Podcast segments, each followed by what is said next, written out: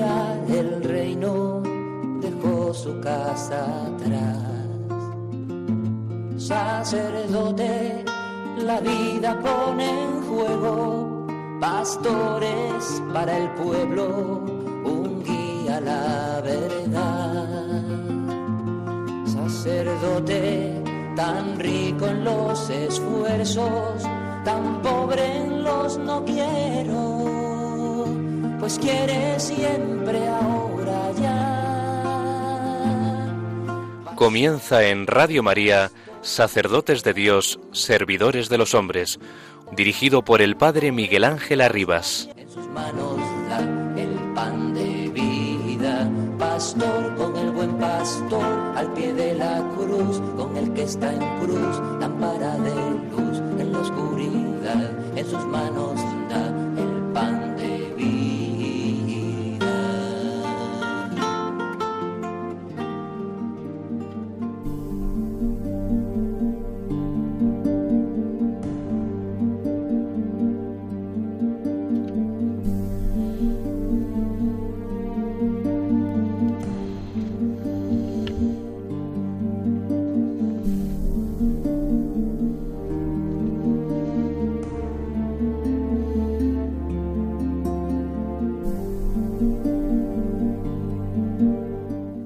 El predicador debe ser el primero en tener una gran familiaridad personal con la palabra de Dios. No le basta conocer su aspecto lingüístico o exegético, que también es necesario. Necesita acercarse a la palabra con un corazón dócil y orante, para que ella penetre a fondo en sus pensamientos y sentimientos y engendre dentro de sí una mentalidad nueva. Nos hace bien renovar cada día, cada domingo, nuestro fervor al preparar la homilía y verificar que si nosotros mismos crecemos en el amor por la palabra que predicamos, estaremos diciendo verdad. No es bueno olvidar que en particular la mayor o menor santidad del ministro influye realmente en el anuncio de la palabra. Como dice San Pablo, predicamos no buscando agradar a los hombres, sino a Dios, que examina nuestros corazones. Si está vivo este deseo de escuchar primero nosotros la palabra que tenemos que predicar, ésta se transmitirá de una manera u otra al pueblo fiel de Dios. De la abundancia del corazón habla la boca. Las lecturas del domingo resonarán con todo su esplendor en el corazón del pueblo si primero resonaron así en el corazón del pastor.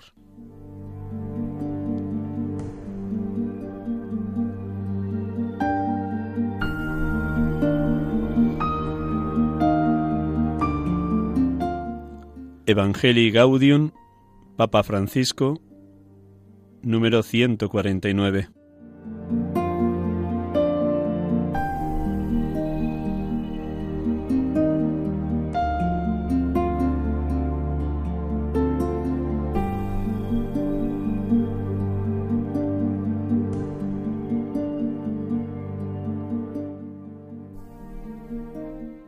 Buenas tardes, hermanos y amigos. Bienvenidos al programa Sacerdotes de Dios, Servidores de los Hombres, como cada tarde de domingo de 6 a 7, acompañándoles. Un millón de gracias por su oración en favor de los seminaristas y sacerdotes.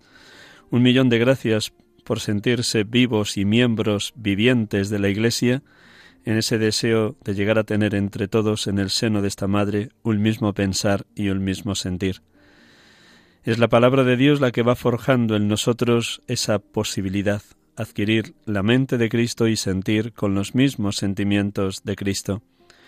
Es la palabra de Dios la que nos sirve de espejo para vivirnos en verdad ante Dios, ante nosotros mismos y ante los hermanos en el seno de la vida comunitaria.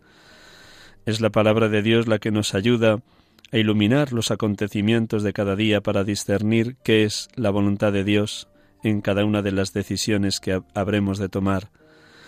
Es la palabra de Dios la que queda en lo más íntimo, encendiendo un fuego, una llama ardiente en el corazón de todo escuchador de la palabra, como sucedió con los dos de Maús.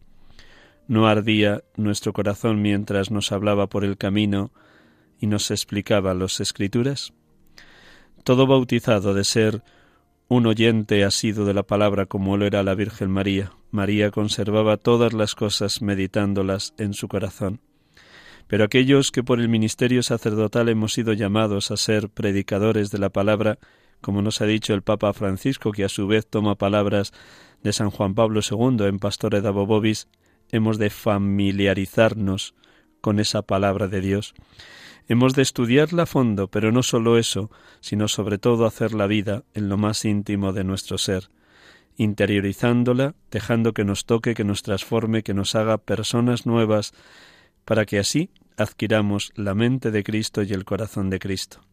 La tarde de hoy va a estar dedicada a esto, la predicación de la palabra de Dios en la vida de todo presbítero. Les invito a que nos acompañen, a que también cada uno de ustedes, en cualquiera de las vocaciones representadas en los oyentes de Radio María, laicos, comprometidos, matrimonios, familias, consagrados, consagradas, seminaristas, sacerdotes, todos, vivamos permanentemente hambrientos de escuchar, de meditar, de interiorizar la palabra de Dios, porque de la abundancia del corazón habla la boca. Solo en la medida que estemos tomados, poseídos, habitados por la palabra, solo en la medida que nuestra mente haya grabado a fuego textos enteros de la Escritura y de ahí se haya bajado al corazón como un sentimiento profundo, porque hemos unido el corazón de Cristo al corazón de cada uno de nosotros, solo así nuestra palabra será creíble. De la abundancia del corazón habla la boca. Oremos unos por otros para que esto suceda a diario, pero oren sobre todo, como nos ha dicho el Papa, por la santidad de los sacerdotes, porque el testimonio de nuestra vida ha de ser muy elocuente, cuenta más los hechos que las palabras, aunque las palabras son necesarias para testificar y para testimoniar lo que vamos viviendo o intentamos vivir. Uno de los primeros biógrafos de San Juan de Ávila lo cuenta de esta manera cómo el maestro Ávila vivía totalmente lo que predicaba. Fray Luis de Granada, que es el primer biógrafo de San, San Juan de Ávila, lo dice de esta manera tan bella en su biografía. Viendo este cebo de amor, un medio tan eficaz para calzar ánimas, ¿no era razón que este nuevo cazador y tan solícito amador de del apóstol faltase este mismo cebo. Y lo que de éste puedo, en suma decir, es que no sabré determinar con qué ganó más ánimas para Cristo, si con las palabras de su doctrina o con la grandeza de la caridad y del amor, acompañado de buenas obras que a todos mostraba. Fray Luis de Granada. Pues con este preámbulo iniciamos el programa de hoy. Como cada domingo, también meditamos la palabra. Un momento de silencio para proclamar la primera lectura de este tercer domingo del tiempo de Cuaresma, la vocación de Moisés. Un instante en silencio, hermanos y hermanas.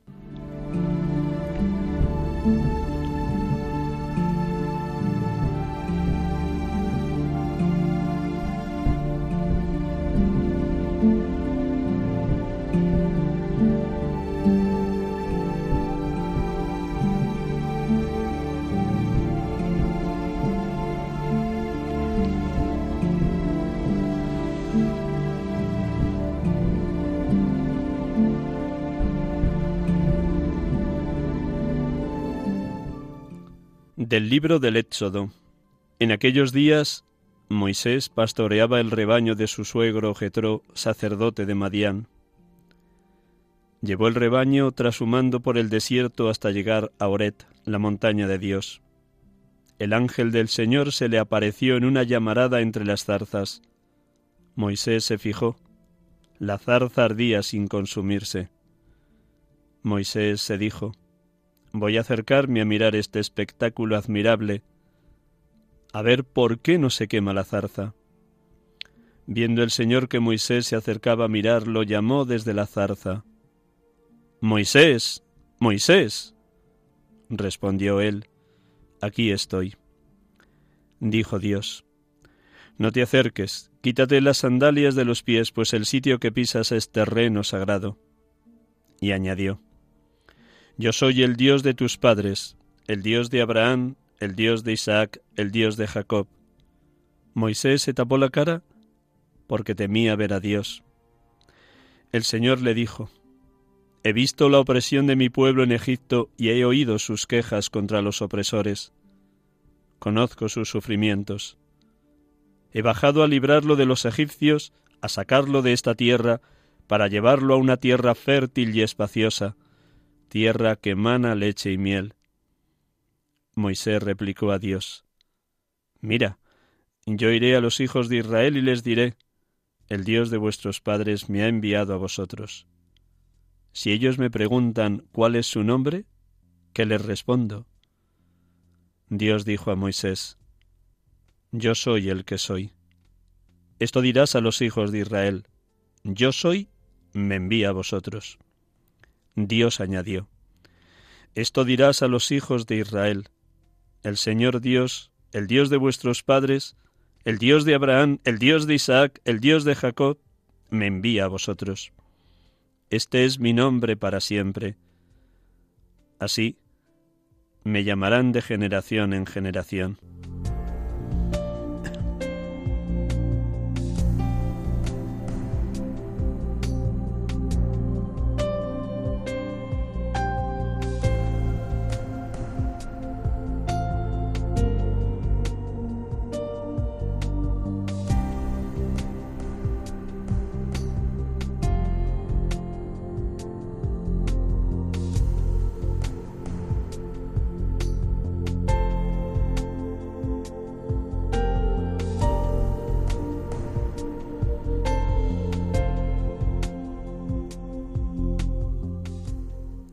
Alabado y bendito seas, Padre Dios, porque llamaste y elegiste para una misión concreta a los patriarcas, Abraham, Isaac y Jacob, y constituir a través de ellos el pueblo del que habrían de nacer en la plenitud de los tiempos tu Hijo, el unigénito, el Verbo eterno. Alabado y bendito porque en la figura de Moisés estás ya anticipando la misión que traía tu Hijo el ser el liberador de toda la humanidad. A él le llamaste para que capitaneara la salida del pueblo elegido de la esclavitud de Egipto. También hoy, alabado y bendito seas Padre, sigues llamando a hombres para que hagan las veces de tu Hijo Jesucristo a través del ministerio sacerdotal. También hoy sigues diciendo a muchos jóvenes y adultos, Moisés, Moisés, Dios quiera que todos los llamados sepan responder como lo hizo Moisés. Aquí estoy, aquí estoy.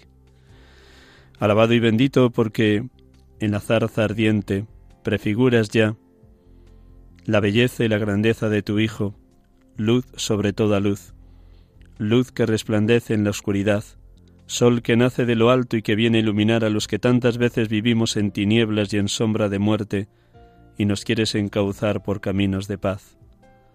Alabado y bendito porque la zarza ardiente representa también la virginidad de la Virgen María, de la que habría de nacer el sol que nace de lo alto, Jesucristo tu Hijo. Alabado y bendito porque cuando nos llamas y eliges a los sacerdotes para ser ministros del altar, quieres que proclamemos con toda verdad, desde la experiencia más íntima de la comunión contigo, que tú eres el Dios de Abraham, el Dios de Isaac, el Dios de Jacob, el Dios que ha venido para rescatar a la humanidad de la esclavitud, del pecado y de la muerte a través de su Hijo amado. Alabado y bendito seas, porque también los llamados y elegidos en la hora presente sentimos miedo. Un miedo sano ante tu grandeza, un temor saludable, un santo temor ante tu grandeza, ante la inmensidad de tu amor y de tu desbordamiento de gracia cuando nos llamas y nos eliges en nuestra pequeñez y en nuestra nada. Porque una y otra vez los que hemos sido llamados podemos decir, como lo dijo San Pablo, para mí la vida es Cristo y una ganancia el morir. También nosotros, los elegidos en la hora presente, podemos decir como San Pablo, doy gracias a Cristo Jesús mi Señor, que me hizo capaz, se fió de mí y me confió este ministerio. Alabado y bendito seas, Padre. Alabado y bendito seas, Señor Jesús Jesucristo, porque hoy también sigues rescatando a la humanidad de la esclavitud del pecado y de la muerte, de tantas situaciones de opresión en la que viven tus elegidos, los cristianos perseguidos en tantos puntos del globo terráqueo. Alabado y bendito porque sigues enviando misioneros anunciar la buena noticia de la salvación a todos los rincones de la tierra, porque quieres que todos los hombres se salven y lleguen al conocimiento de la verdad. Sin duda tú hiciste muy tuyas las palabras que el Padre Dios comunicó a Moisés. He bajado a librarlo de los egipcios, a sacarlo de esta tierra para llevarlo a una tierra fértil y espaciosa, tierra que emana leche y miel. Sí, Señor Jesús, tú has venido como el libertador, como aquel que saca de las mazmorras de todo pecado, de toda esclavitud, de toda cadena, a los que buscan la verdad y se dejan transformar por ti. Alabado y bendito porque nos conduces a esa tierra fértil y espaciosa que es la Iglesia mientras peregrinamos por esta tierra, pero también nos llamas a esa tierra que emana leche y miel abundantísima, que es el reino definitivo, el reino de los cielos detrás de la hermana muerte. Señor Jesús, cuando nos vemos ante los faraones de hoy pequeños, miserables, incapaces, cuando todo parece que nos cae encima, tú nos sigues enviando con la fuerza del Espíritu para que digamos a la humanidad de hoy, Dios vive en su Hijo Jesucristo en medio de los hombres, Dios vive como Salvador, rescatándonos aquellos que queremos experimentar la grandeza de ser hijos muy amados del Padre. Alabado y bendito seas, Espíritu Santo, Espíritu de vida, Espíritu de amor, porque nos bendices de tal manera y con tan fuerza que también nosotros podemos bendecir a Dios cuando nos hemos sentido llamados y elegidos para una vida santa en cualquiera de las distintas vocaciones a las que has llamado a todos los bautizados. Alabado y bendito porque en medio de calumnias, insultos, persecuciones, momentos de dificultad en la misión pastoral o momentos de enfermedad o de achaques. Hay también tu espíritu de amor, espíritu de verdad que procedes del Padre y del Hijo, que con el Padre y el Hijo recibes una misma acción, adoración y acción de gracias. Ahí también nos estás iluminando, fortaleciendo, conduciendo a la sabiduría divina para vivir como Cristo alimentado solo de la voluntad del Padre. No dejéis de acompañarnos y sobre todo, oh Espíritu Santo, acompaña y sostén la vocación de tantos seminaristas que en todos los seminarios de la Iglesia Católica de todo el mundo quieren seguir pronunciando un sí fuerte, decisivo, día tras día, en respuesta al llamamiento que el Padre y el Hijo ha suscitado en cada uno de ellos. Que también nosotros, sacerdotes de hoy, sepamos ser testigos fehacientes de que merece la pena dar la vida por Cristo, y nuestro testimonio ayude, estimule, sea ejemplo para los seminaristas de hoy, en ese sí que quieren ir dando a la voluntad del Padre hasta en lo más pequeño del día a día, porque Cristo nos ha enseñado, quien es fiel en lo poco, es fiel en lo mucho, quien es de fiar en lo menudo, es de fiar en lo importante. Ayúdanos, oh Espíritu Santo, a vivir en permanente estado de conversión. Alabado y bendito seas espíritu de amor.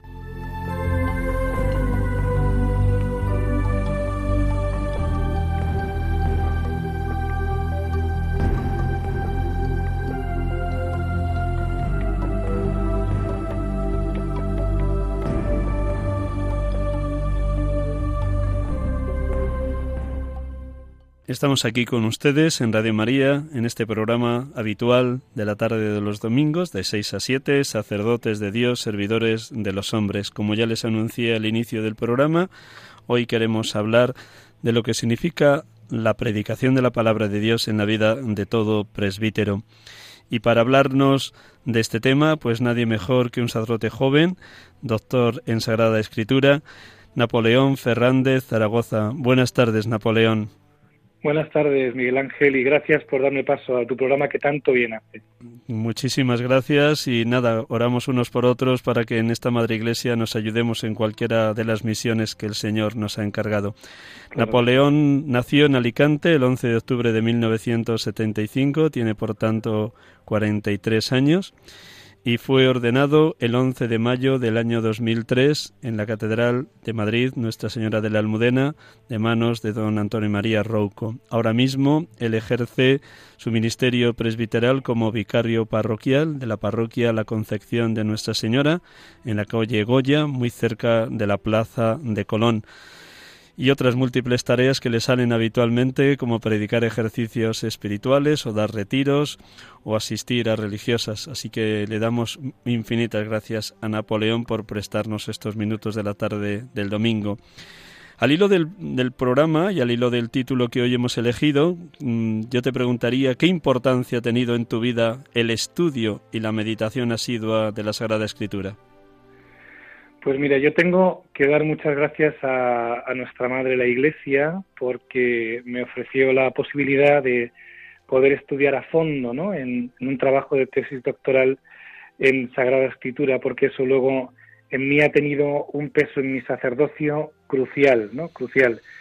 Yo recuerdo que en el tiempo del seminario, donde estaba contigo Miguel Ángel, de hecho, ¿no? Eh, había un sacerdote que nos inició a varios de nosotros en la lectura, ¿no? En, en la interpretación de la Sagrada Escritura, del Evangelio sobre todo, ¿no? Y que escribíamos eh, a un nivel como muy, muy divulgativo un, un comentario del Evangelio, ¿no? Ahí, ahí nace en mí una experiencia que, que, es, que tiene que ver con, con el amor de un sacerdote, ¿no? Que es Jesucristo. De hecho, luego en mi, en mi trabajo de tesis doctoral, la experiencia más fuerte que yo tuve durante esos casi cinco años no fue tanto el hecho pues de, tener que estudiar, ¿no? sino, eh, y así incluso pude decirlo en un tribunal de defensa de tesis doctoral, ¿no? la experiencia más fuerte que me llevo es que detrás de cada palabra que he tenido que analizar, incluso en sus lenguas originales, me he encontrado con el alma y la carne de Jesucristo. ¿no? Detrás de cada una de estas palabras me he encontrado con una presencia que tiene que ver conmigo, que tiene que ver con mi vocación, ¿no? que tiene que ver con quién soy yo y cuál es el origen de mi alegría, ¿no? Entonces, la palabra de Dios, concretamente en mi caso, ha sido eh, absolutamente crucial, crucial. Incluso el estudio, como intentaba decirte Miguel Ángel, el estudio no ha sido una cuestión puramente académica, sino que afectaba profundamente a mi corazón de sacerdote, ¿no? Entonces, lo ha sido todo no, porque para mí todo es Jesucristo, pero luego en su concreción, en su palabra escrita, ha sido eh, fundamental para un proceso de enamoramiento muy profundo del Señor, ¿no? Y de como de abrazarle, ¿no? En su concreción, en su concreción, ¿no? Ha sido por lo tanto algo clave, como tú comprenderás, ¿no? En esa en ese proceso de elaborar tu tesis doctoral, el estudio no era meramente exegético o lingüístico, sino que dejabas que te afectara y por lo tanto podrías decir que en esos años y también ahora acontecía en ti lo de los dos de Maús. No ardía nuestro corazón mientras nos hablaba por el camino y nos explicaba las escrituras. ¿Acontecía eso en ti? Fíjate, sin duda alguna. además me parece muy acertado lo que dices porque eh, a medida que uno va estudiando, va, va leyendo y meditando, ¿no? Porque es, es, la presencia del Señor donde todo adquiere luz, ¿no? Eh, cuando uno va conociendo las, las, pues, las tradiciones judías, la cultura en la que el Señor se movía, ¿no? Eh, incluso los refranes que él solía recitar en el Evangelio, ¿no? Lo que aparecía verdaderamente era la figura humana del Señor, ¿no? La figura humana que además era abrazable, permíteme esta expresión, ¿no? O sea, como que, que me hablaba a mí directamente, o sea, no hablaba en genéricos, se dirigía a mí directamente, ¿no? Y el hecho de conocer el contexto en el que Jesús habla, ¿no? el, el meterme también en los oídos de los apóstoles, qué es lo que ellos entendían cuando Jesús hablaba, ¿no? En una cultura judía, que es la que, en la que el Señor se hace carne, ¿no? Desde luego ha abierto para mí las mismas entrañas del Señor, ¿no? Cómo siente, cómo mira, cómo escucha, ¿no? E incluso cómo razona Jesús, cómo razona con nosotros, ¿no? Cómo uno puede ir experimentando en la lectura de la palabra de Dios que el Señor no improvisa con nadie, ¿no? no improvisa con nadie, es decir, es quien ha hecho todo y quien todo lo lleva a término, ¿no? Y que sabe por qué camino se lleva a ese término, ¿no?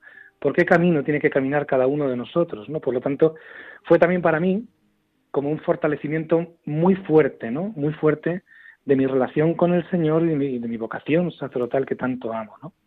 ¿Cómo preparas habitualmente una predicación? Bien sea la homilía dominical especialmente o un retiro o unos ejercicios espirituales. Permíteme que lo añada esta pregunta a ese texto tan conocido de Hebreos 4:12. La palabra de Dios es viva y eficaz, más tajante que espada de doble filo, penetrante hasta el punto donde se dividen el alma y el espíritu.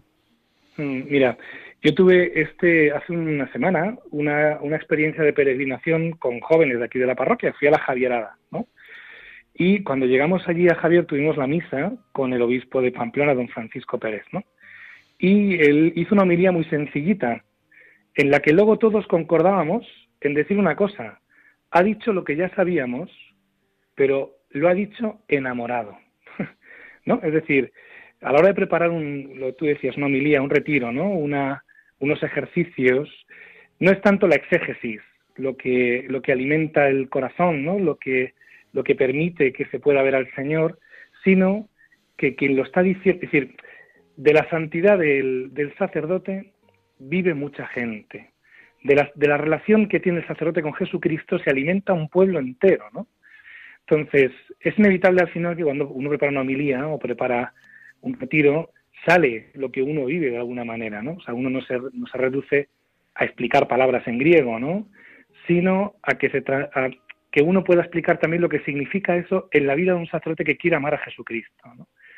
a la hora de preparar un retiro o una homilía, aparte de centrarse en el texto, es inevitable, también te pasará a ti, Miguel Ángel, ¿no? Sí, Que uno, uno habla también de lo que lleva dentro, de lo que ha vivido, ¿no? O sea, incluso se deja ver el, la calidad que este sacerdote tiene, la calidad del amor de este sacerdote hacia Jesucristo. ¿no? Entonces las preparo con toda sencillez, te lo digo de corazón, con toda sencillez, y eh, hablando del texto que se me pone delante y dejando también que mi vida, que es igual de pobre que la del resto del pueblo de Dios, ¿no? Eh, que ha sido atravesada por el misterio de un amor, ¿no? Que, que llena toda la existencia, hable también eso, ¿no? Hable un corazón enamorado, porque al final lo que llega creo yo, ¿no? También mi experiencia de 16 años de cura casi, lo que llega es eso, ¿no? No es tanto cuánto sabe, sino qué bueno es Dios cuando este cura predica, ¿no? De la abundancia del corazón habla la boca. Nos literalmente. Dice, nos dice nuestro Señor Jesucristo, y me imagino que eso es lo que procura semana a semana cuando preparas la humilidad dominical, que antes te haya tocado, te haya abrazado y abrazado en lo más profundo de tu ser.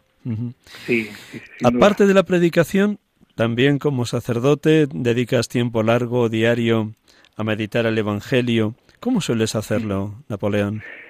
Pues mira, como el Señor lo hacía con los apóstoles, ¿eh? que es repitiendo una y otra vez, una y otra vez, ¿no? O sea, a mí eh, todas las mañanas eh, madrugo porque fue lo que se me enseñó en el seminario, desde el seminario menor, ¿no? Eh, fue lo que se me enseñó en el seminario, madrugar, y la primera hora del día, primera hora, hora y media, está consagrada a la soledad con el Señor, ¿no? A la soledad con el Señor. Y ahí suelo leer el Evangelio de cada día, ¿no?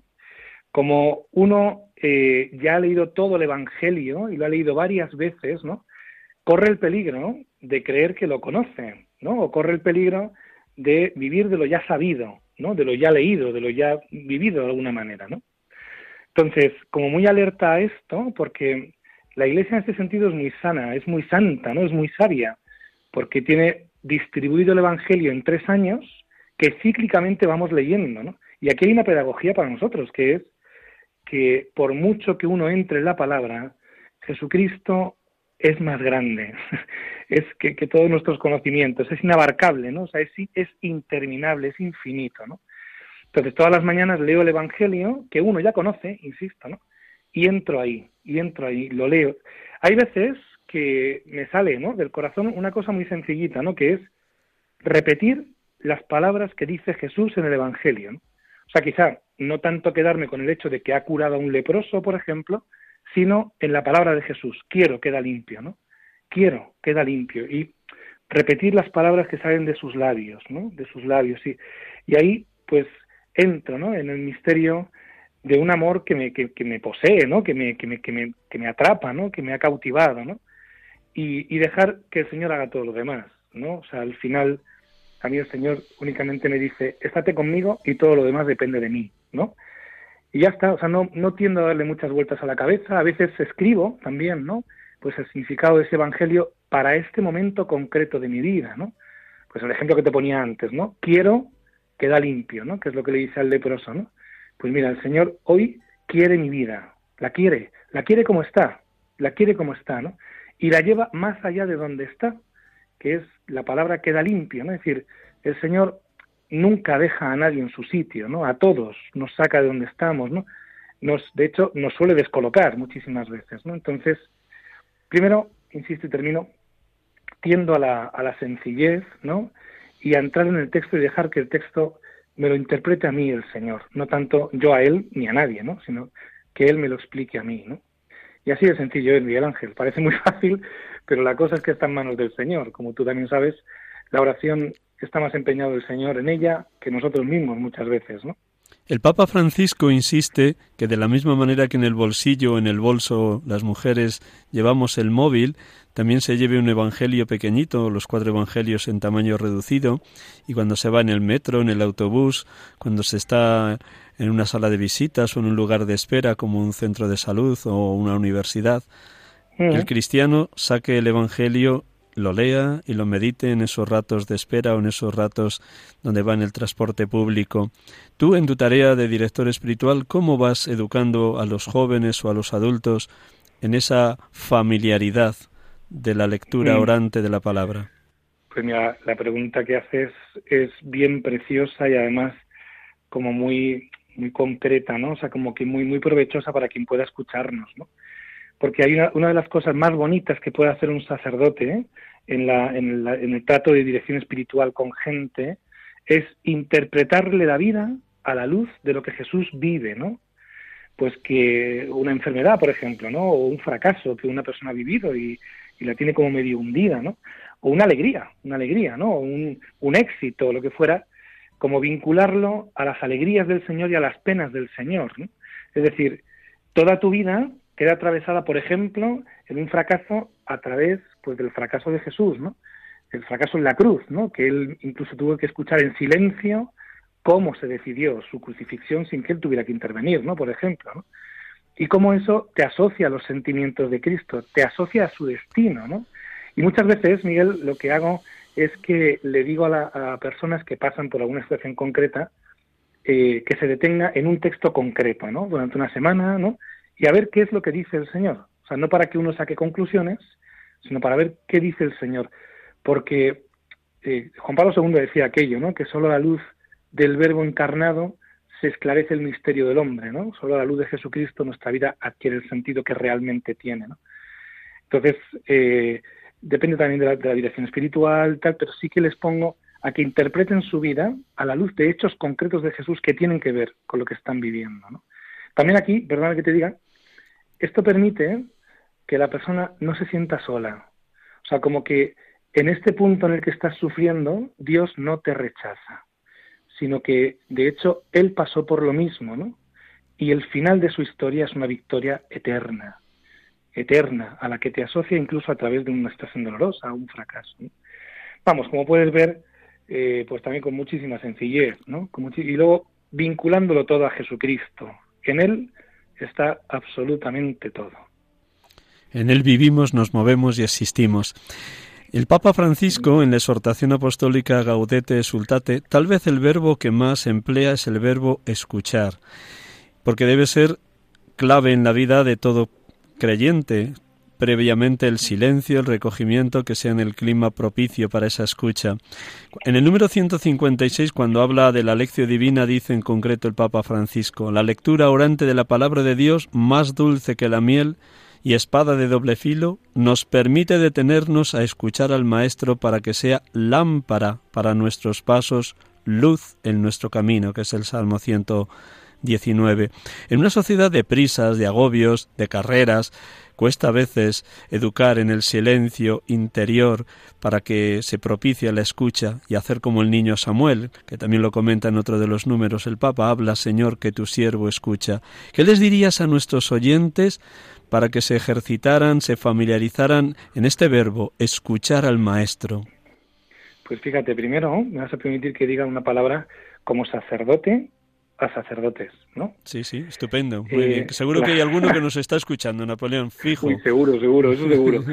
pues fíjate, primero, eh, la experiencia de un sacerdote que escucha al Señor, que escucha a la Iglesia, que escucha al pueblo que le acompaña, se transparenta en sus palabras, de alguna manera. Es decir, un sacerdote enseña a escuchar porque cuando ha tenido esa experiencia y la transmite a otro, acierta en el lenguaje para que la persona entienda que ahí hay un bien para él, ¿no? O sea, hay una comunicación, podríamos decir, como afectiva de esto, ¿no? Como afectiva de esto. Y luego me decías, ¿no? Que cómo decir a la, una sociedad que vive con prisas, que incluso vas en el metro, en el autobús van todos con los cascos puestos, lo que fuera, ¿no? Y con cómo, cómo llevar a esta gente al silencio, como, pues esto que me decías, fíjate, al final es una necesidad del corazón, Miguel Ángel, que no es un discurso por el que tengamos que convencer a nadie, sino que cuando a una persona se le pone en presencia del Señor, ¿no? que habla ¿no? en la quietud, que habla como el profeta Elías, ¿no? en la, en la brisa, brisa tenue, donde parece que no sucede nada, ahí hay una experiencia que corresponde a algo que estamos esperando, ¿no? que es que nuestra vida se recoja entera, o sea, que no andemos dispersados. Por eso, aquí, fíjate, ahí yo creo que tenemos los, los sacerdotes un reto fuerte, ¿no? que es como transmitir esta experiencia, porque es lo que el corazón de quien tengo delante está esperando es lo que está deseando de, todo corazón, ¿no? De todo corazón. Entonces, pues aquí llevar a la gente a lo que realmente está deseando, ponerle nombre, ¿no? A que están anhelantes, ¿no? Están sedientos, ¿no? De que en el silencio, donde nadie mira, donde parece que no sucede nada, donde nadie está observándonos, sucede lo más grande, ¿no? Que es que el Señor es compañía eterna, ¿no? El Señor no deja nada atrás, no deja a nadie atrás, ¿no? Y muchas veces conectar con esa experiencia genera una alegría que no, no está en ningún otro sitio. ¿no? Entonces, ¿qué les diría? Pues hijo mío, que se apeguen bien a un sacerdote que les acompañe bien y que les introduzca en esta experiencia, ¿no? Porque como termino, como te decía, ¿no? Ya termino, eh, es la que corresponde con lo que estamos esperando, porque el silencio tiene la misma virtualidad que la alegría, que es que unifica la vida, la hace fuerte, la hace sólida, la hace sólida. ¿Tú te has dado cuenta alguna vez, Miguel Ángel, que cuando estamos alegres las cosas no nos cuestan? Efectivamente, doy fe de ello. Sí, porque es nuestra propia naturaleza, porque estamos hechos para la alegría, ¿no? Pues en el silencio sucede igual, tiene como el mismo poder, ¿no? Es decir, unifica la vida y nos, nos, nos pone en disposición, ¿no? Nos enseña a olvidarnos de nosotros, ¿no? Incluso es que el silencio nos da ojos, nos da ojos para ver, ¿no? En fin, que el Señor ayude sobre todo a los sacerdotes a introducir a muchísima gente en esta experiencia, muchísima gente que tanto lo desea. ¿no? No solamente la alegría, sino que también en Gaudete Sultate el Papa señala el sentido del buen humor. Ordinariamente la alegría cristiana está acompañada del sentido del humor, tan destacado por ejemplo en Santo Tomás Moro, en San Vicente de Paúl o en San Felipe Neri. El mal humor no es un signo de santidad, Aparta de tu corazón la tristeza, dice Cogelet. Es por tanto un bien que recibimos del Señor, para que lo disfrutemos, que a veces la tristeza tiene que ver con la ingratitud, con estar tan encerrado en sí mismo que uno se vuelve incapaz de reconocer los regalos de Dios. Luego, junto a la alegría, el sentido del humor, el saber reírse de uno mismo y el saber aceptar las contrariedades, como decías antes, con una paz enorme, porque antes ha pasado por ellas nuestro Señor Jesucristo, como las pasó camino de la cruz. Pero también en la cruz fue donde más oró en toda la pasión, siete palabras dichas con toda fuerza y verdad. Pero quería una última cuestión muy bonita también, porque también la has dejado así insinuar.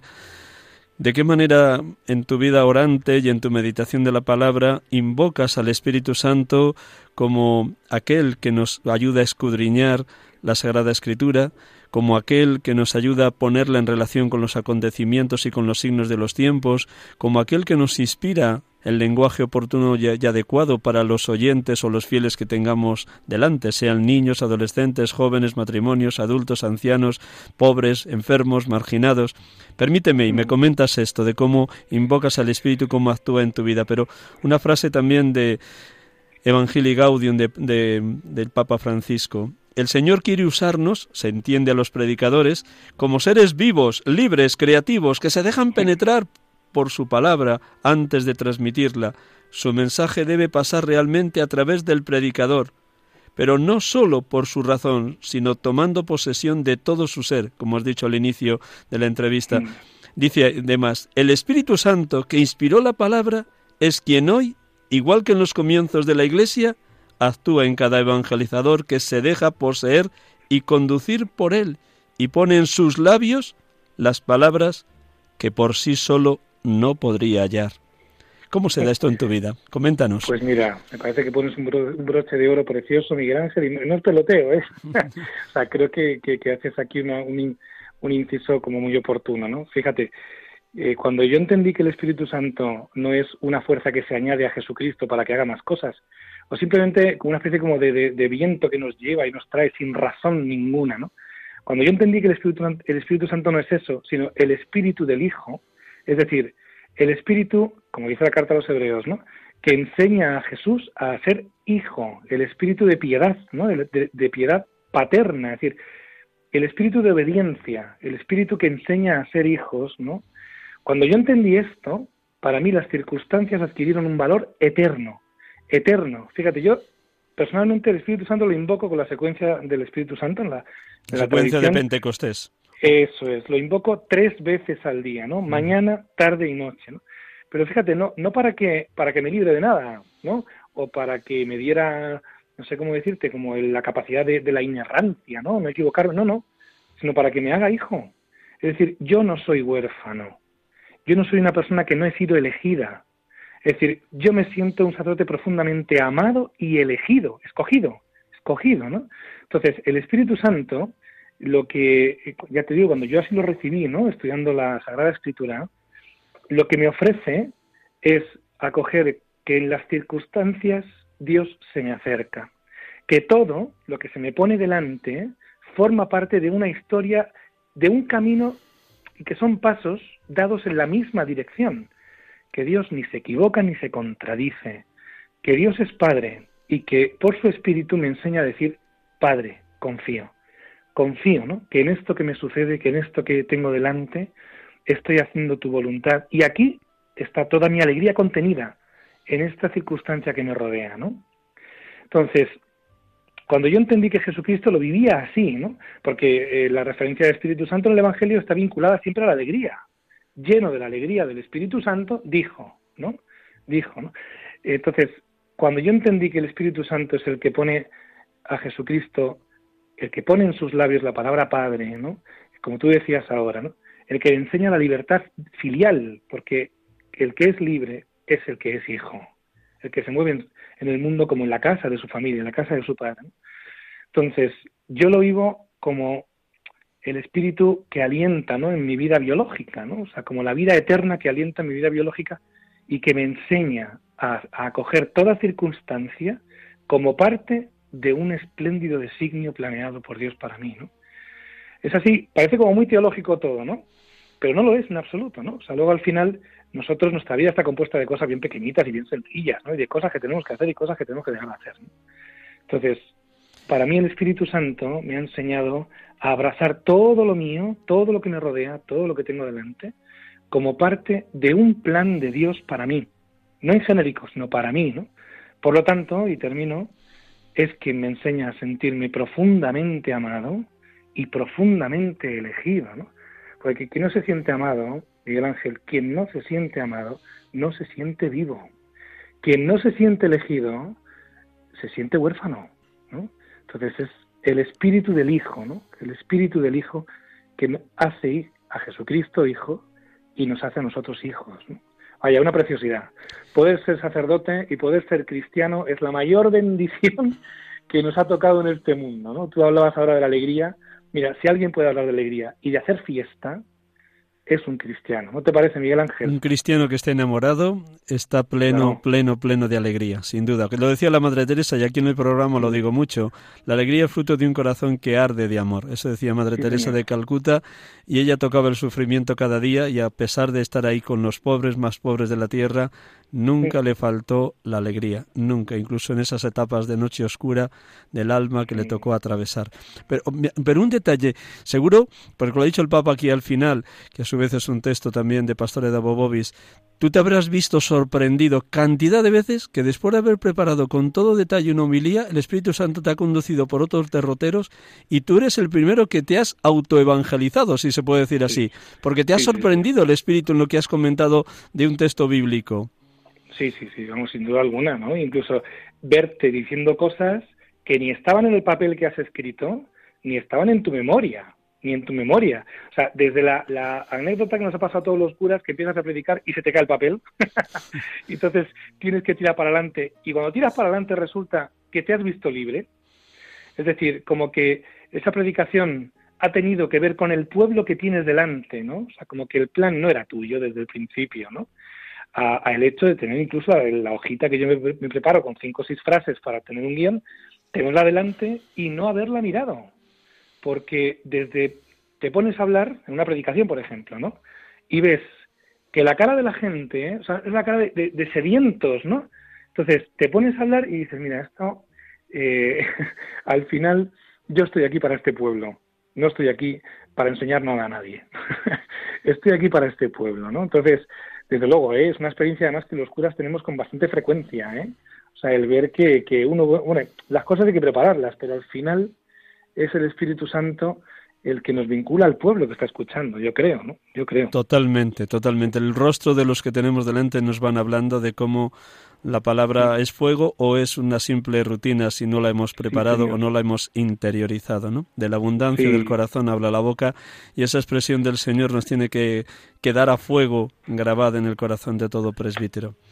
Napoleón, muchísimas gracias por prestarnos este rato. Que Dios te siga bendiciendo, que siga haciendo de ti un presbítero santo y con ese fuego del Espíritu y con esa misma ternura y grandeza que la palabra de Dios te concede cada vez que la meditas, la proclamas y la predicas. Muchas gracias. Gracias a ti, Miguel Ángel, y gracias también por la referencia a la Madre Teresa de Calcuta, porque aquí en la parroquia la queremos, una barbaridad. Pues nada, que la, sigáis queriendo y que sigas propagando ese amor a Madre Teresa, que yo también cuando visito cada semana a las misioneras de la caridad, claro, pues no dejo de leerla todos los días. Así que gracias, Napoleón. Miguel Ángel, un abrazo muy fuerte y gracias a ti. Un abrazo. Dios te bendiga. Gracias. Igualmente. Adiós. Adiós.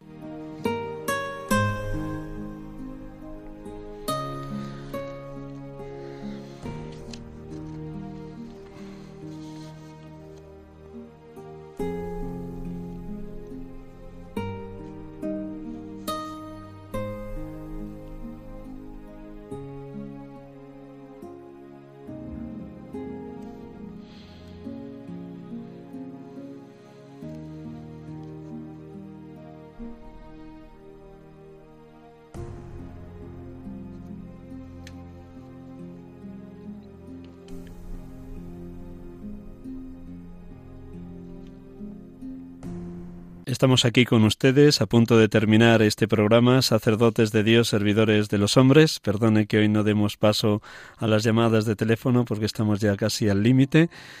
Como saben, nos ha acompañado a lo largo de esta tarde un sacerdote enamorado de la Sagrada Escritura como buen estudioso de ella, Napoleón Fernández Zaragoza, vicario parroquial de la parroquia de la Concepción de Nuestra Señora de Goya. Le damos infinitas gracias de habernos prestado este rato de esta tarde de domingo.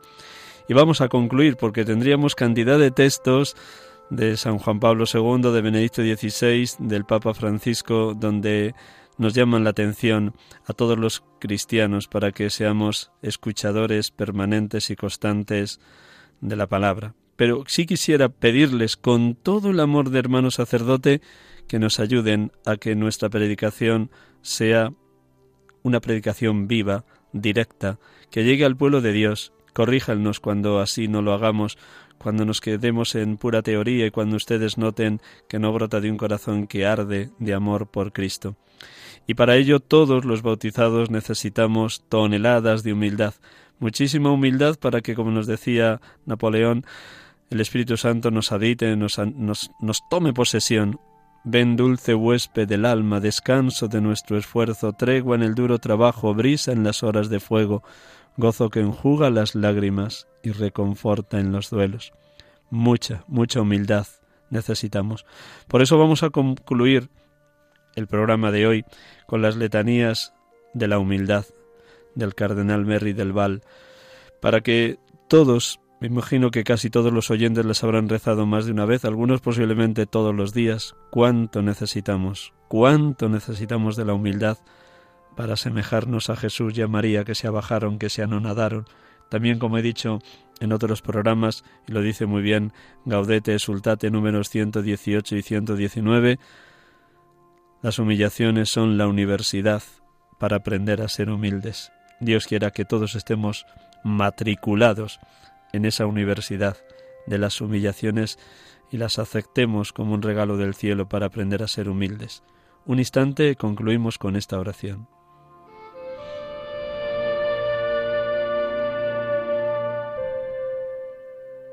Oh Jesús, manso y humilde de corazón, óyeme. Del deseo de ser estimado, líbrame. Del deseo de ser amado, líbrame. Del deseo de ser elogiado, líbrame. Del deseo de ser honrado, líbrame. Del deseo de ser ensalzado, líbrame. Del deseo de ser preferido, líbrame. Del deseo de ser consultado, líbrame del deseo de ser aprobado, líbrame. Del temor de ser humillado, líbrame. Del temor de ser despreciado, líbrame. Del temor de ser repudiado, líbrame. Del temor de ser calumniado, líbrame. Del temor de ser olvidado, líbrame. Del temor de ser ridiculizado, líbrame. Del temor de ser injuriado, líbrame del temor de ser sospechoso, líbrame. Que otros sean más estimados que yo. Jesús, concédeme la gracia de desearlo. Que otros sean más amados que yo, que otros crezcan en la opinión del mundo y yo mengüe. Jesús, concédeme la gracia de desearlo. Que otros sean empleados en cargos y se prescinda de mí, que otros sean ensalzados y yo no. Jesús, concédeme la gracia de desearlo que otros sean preferidos a mí en todo, y que otros sean más santos que yo, con tal de que yo sea todo lo santo que pueda. Jesús, concédeme la gracia de desearlo. Amén.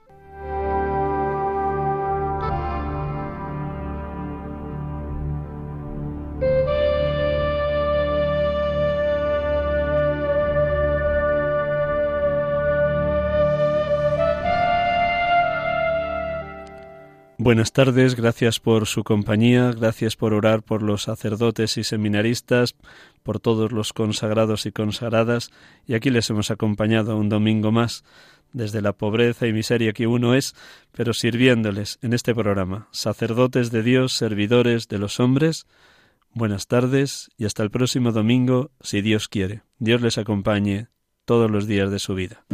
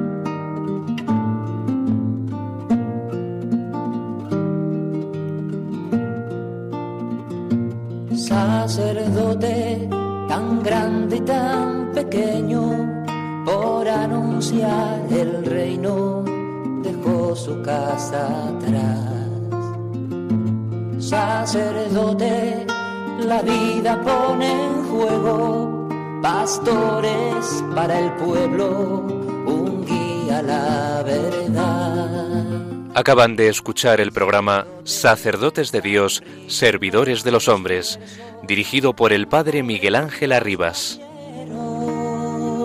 Pues quiere siempre ahora ya